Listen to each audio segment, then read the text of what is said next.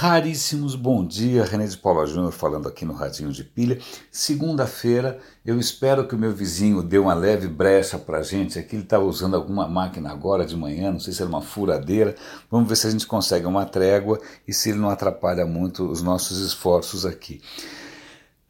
Uh, várias coisas que eu quero comentar hoje têm um certo fio condutor, então eu vou deixá-las para o final e eu vou comentar algumas notícias que eu li recentemente que têm a ver com o que a gente vem falando, refletindo a respeito, discutindo no Radinho aqui desde sempre. Uma dessas questões é justamente aquela história da engenharia genética, aquela tec técnica de engenharia genética de manipulação de DNA chamada CRISPR, que tem muitas esperanças aí como um tratamento de doenças genéticas tal, e que isso é uma montanha russa, né? Uma hora novos tratamentos, startups surgem, fica todo mundo empolgado, depois descobrem que CRISPR pode ter consequências negativas, aí as ações caem. Mas agora, é, isso, o que eu vou comentar tem a ver com CRISPR, mas é, não diretamente com a questão da engenharia genética. A questão é a seguinte: CRISPR, é um, a gente descobriu essa técnica e se inspirou na maneira como bactérias combatem os vírus que afligem as bactérias. Pois bem, a maior parte dos vírus não está interessada no seu nariz, na sua garganta e nada, está interessada em atacar bactérias. E CRISPR é a maneira como as bactérias se defendem dos vírus. O que os cientistas estão vendo agora é como é que os vírus se defendem desse contra-ataque das bactérias. E parece que uma das. O que acontece? quando as bactérias usam CRISPR, elas mandam como se fossem tesourinhas né, para cortar no meio ali os vírus que elas conseguem reconhecer. Né? Só que o que os vírus fazem para contra-atacar, eles atacam em massa. Então a questão aqui parece ser uma questão de números. Os vírus sabem que eles vão ser destruídos, mas eles vêm em massa. Quanto mais vírus, menos chances as bactérias têm de dar conta. É, e por que, que isso é interessante? Isso não parece ter nada a ver com a questão da, da engenharia genética, mas pelo seguinte: uma das esperanças de combater bactérias resistentes, esse é outro tema comum aqui no Radinho, as superbactérias, os superbugs é justamente o uso de vírus que atacam bactérias. Isso tem um nome, é chamado fago. O fago é um vírus que ataca a bactéria. Então, os fagos seriam uma esperança é, né, contra as bactérias. Além dos antibióticos normais, os fagos poderiam ser uma esperança. Mas isso mostra o seguinte: se a gente for usar vírus contra bactérias, a gente tem que fazer como os vírus, né? tem que ser em quantidades massivas. Porque se os vírus forem em quantidade insuficiente, as bactérias conseguem reagir com CRISPR. Isso, ok, só para a gente, né, de alguma maneira, conectar alguns assuntos que a gente vem comentando faz um certo tempo. E agora a gente começa a se aproximar cada vez mais aqui. Eu acho que tem alguma outra coisinha que eu queria comentar com vocês. Bom, eu vou pular direto para o assunto. Na verdade, grande parte do que eu quero comentar aqui são notícias que estão relacionadas ao quê? Mudanças climáticas. Então você está tendo uma onda de calor no Japão, você está tendo uma onda de calor é, nos países nórdicos, uma coisa meio surreal, né? É, então você está tendo várias é, mudanças climáticas, vários climas extremos, por assim dizer, que são assustadores, né? levando inclusive à falta de água em muitos lugares. É, eu vou abrir um parêntese aqui, uma das matérias mais preocupantes que eu, que eu vi esse final de semana foi sobre os aquíferos nos Estados Unidos. Aquíferos é, são reservas de água doce subterrâneas. Por exemplo, no Brasil a gente tem um aquífero Guarani, que é praticamente um rio gigantesco subterrâneo, é, dos quais uma boa parte das cidades brasileiras é, a, se alimenta. Você cava um poço, vai até o aquífero, pega água limpa, certo? Nos Estados Unidos, é, o que acontece, a NASA, na verdade a reportagem começa com uma história bastante tangível, uma família que muda para Arizona, aí quando eles é, começam a perceber que a água que sai do poço tem cada vez mais areia, sinal que o aquífero está baixando. E eles vão ver por quê? Porque eles estão muito próximos de agricultura intensiva. Essas fazendas gigantescas consomem uma água louca. Né? E some isso a questão do aquecimento global, então a agricultura consumindo muita água, é pouca chuva, e aí o que você tem é falta de água. E aí a NASA é, é, fez um levantamento usando satélites e descobriu que dos trinta e tantos aquíferos americanos, 20 já estão em risco. Então, Aquífero parecia aquela reserva infinita. Né? Quem mora no interior de São Paulo né, fala: ah, não, estamos em cima do aquífero Guarani, a gente não precisa se preocupar. Pois bem, os aquíferos estão em estado de alerta. Né? Isso é, é, é, é, engraçado porque se a gente parar para pensar, hoje em dia um litro d'água é mais caro que um litro de petróleo. O que aconteceria se, quanto tempo né, qualquer civilização segura sem água? Né? São Paulo não chove há um tempão, vamos imaginar que continue não chovendo. Bom, e assim vai. Então não vou criar aqui um alarme é, desnecessário, mas só para mostrar o impacto dessa questão de clima e do uso é, aliás, até vou fazer um comentário interessante, eu nunca tinha parado para pensar. Nessa mesma reportagem que fala sobre os aquíferos, eles contam o seguinte: os aquíferos no Oriente Médio e na Ásia também estão começando a secar. Então a Arábia Saudita usava e abusava de aquíferos, os aquíferos começaram a secar. O que, que eles fizeram? Eles compraram é, fazendas nos Estados Unidos, então eles plantam nos Estados Unidos e mandam de volta para o Oriente Médio.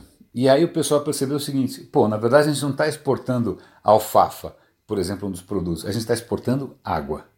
O que esse pessoal está levando daqui de volta não é a alfafa, mas é a nossa água. Então você começa a perceber aí uma coisa geopolítica maluca. Né? Então, bom, voltando para a questão do aquecimento global, cientistas estão assumindo que talvez pela primeira vez é, na, no, nos registros a humanidade alterou as estações, alterou de maneira efetiva. Quando elas começam, quando elas acabam.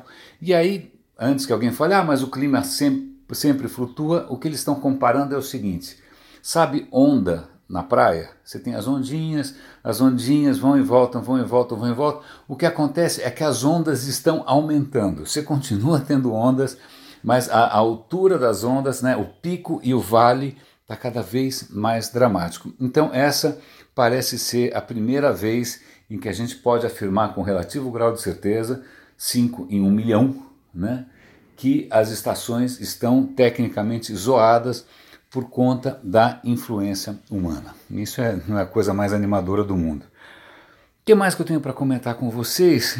Eu devo estar falando um pouco mais rápido hoje, estou um pouco ansioso com algumas coisas aí, mas deixa para lá. Mas é, duas coisas interessantes, é, uma delas tem a ver com. Ah, não, olha, tem mais uma, quase que eu pulo aqui. Duas coisas, na verdade, que eu quase pulo. Uma delas é a seguinte: algum tempo atrás eu comentei aqui que estava tendo um novo surto daquele vírus ebola na África, e dessa vez próximo de centros urbanos. Cidades são multiplicadoras brutais de qualquer coisa, então se o ebola chegasse nos ambientes urbanos e depois nos aviões, nos aeroportos, etc. e tal, isso podia ser muito ruim. Pois bem, a boa notícia é que conseguiram controlar é, a expansão do ebola e a boa notícia é o que? Foi não só uma combinação de vacinas que vem sendo testadas, vacina é um tema que a gente vem falando bastante aqui, porque tem gente que não acredita em vacina, as vacinas foram importantes, mas também um trabalho sistemático de postos de saúde, coisas de emergência. E não é fácil fazer isso na, na África, porque a vacina para o ebola tem que ser mantida numa temperatura baixíssima. E como é que você mantém alguma coisa numa temperatura baixíssima, tipo 30, 40 graus abaixo de zero? Na África, né? no lugar que mal tem estrada, mal tem, não tem eletricidade, não tem nada. Então, apesar disso, como tem, feito, tem sido feito um trabalho sistemático, eles conseguiram conter a, a, a, a expansão do ebola. Né? Inveja, porque aqui no Brasil o que a gente está tendo é um ressurgimento né, de, de várias doenças por conta da queda na vacinação. Pois bem, fica o alerta sutil aqui. Dois artigos interessantes, um deles na TechCrunch, bastante que vale a pena, se você se interessa pelo assunto, vale a pena a leitura, porque ele mostra o quanto o avanço da computação quântica, que, embora ainda não tenha resultados muito concretos, está avançando de maneira inegável, ela coloca em xeque o mundo da segurança. Por quê? Porque, em princípio, a computação quântica pode quebrar senhas. E imagina, senhas, a casa cai. Não só a senha do seu Facebook, mas a senha do banco, as senhas do blockchain, do Bitcoin. Então é uma leitura bastante interessante sobre é, a segurança, a criptografia e a computação quântica e o impacto que isso pode ter. Eu acho que meio para encerrar, é, não, estou indo e voltando, né? É, eu, vou, eu vou voltar para a mudança climática já já. Mas o que acontece? DARPA é uma organização americana que tenta é, ver, usar tecnologia para fins militares, certo? DARPA está fazendo uma pressão para que os fornecedores de inteligência artificial criem uma inteligência artificial, não só que seja boa ou que seja rápida, mas que consiga explicar por que, que ela tomou aquela decisão. Um dos problemas com inteligência artificial, entre aspas, é que ela fornece um resultado e você não consegue entender por que, que ela chegou naquela, naquela decisão, até para saber se aquela é a melhor decisão ou não, se alguma coisa foi deixada de lado. Então é um artigo interessante, né? A, a, internet já nasceu graças a algumas iniciativas militares, quem sabe também a gente consegue colocar a inteligência artificial num rumo um pouquinho mais seguro, graças a preocupações militares também. Agora, só para encerrar, voltando para a questão de mudança climática, um artigo muito interessante, né, muito interessante, sobre como um fabricante de champanhe na França, champanhe é, é, acho que a marca chama Röder, era uma marca, eu não conheço a marca, é uma marca de champanhe top, daquelas caríssimas tal. O que acontece? Há 30 anos atrás, 30 anos, ou 20 anos atrás, é, esse cara era um herdeiro ali do Império da Champanhe, ele foi incumbido de imaginar como seria o futuro da Champanhe nos próximos 30 anos. Por sorte, era um cara bastante articulado, bastante preparado, ele já começou a se preparar para o quê? mudanças climáticas. Né? Então, o pessoal da Champagne, eles eram meio uh, elitistas, meio aristocráticos, ninguém queria dar muita bola para aquela questão da plantação, de como que é plantado, para uh, lama na bota, né? ninguém queria sujar o pé, todo mundo achava que era tudo uma questão de depois misturar ali as coisas, né? botar um marketing legal e estava tudo bem.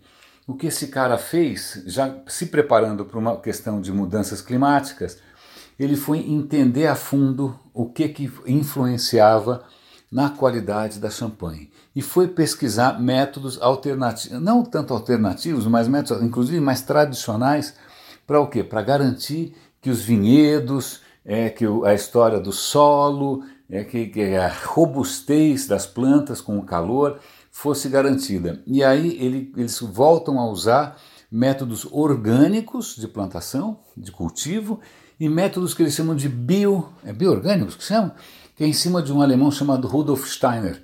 Eu, na verdade, uma vez eu, eu viajei para o Chile, fui visitar uma vinícola e eles se orgulhavam de utilizar os métodos do Rudolf Steiner de plantação. Ele leva em conta uma série de, de fatores naturais, usa abelhas, usa várias coisas para evitar o uso de inseticidas ou de coisas artificiais, né, para garantir uma, uma coisa mais sustentável é, e mais saudável, inclusive.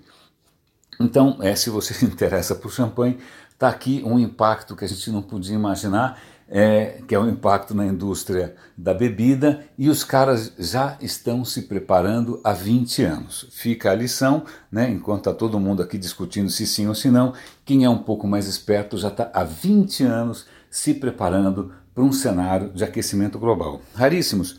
Espero não ter falado rápido demais, eu estou tentando aqui correr um pouco contra o relógio. René de Paula Júnior falando aqui no Radinho. Um grande abraço e até amanhã.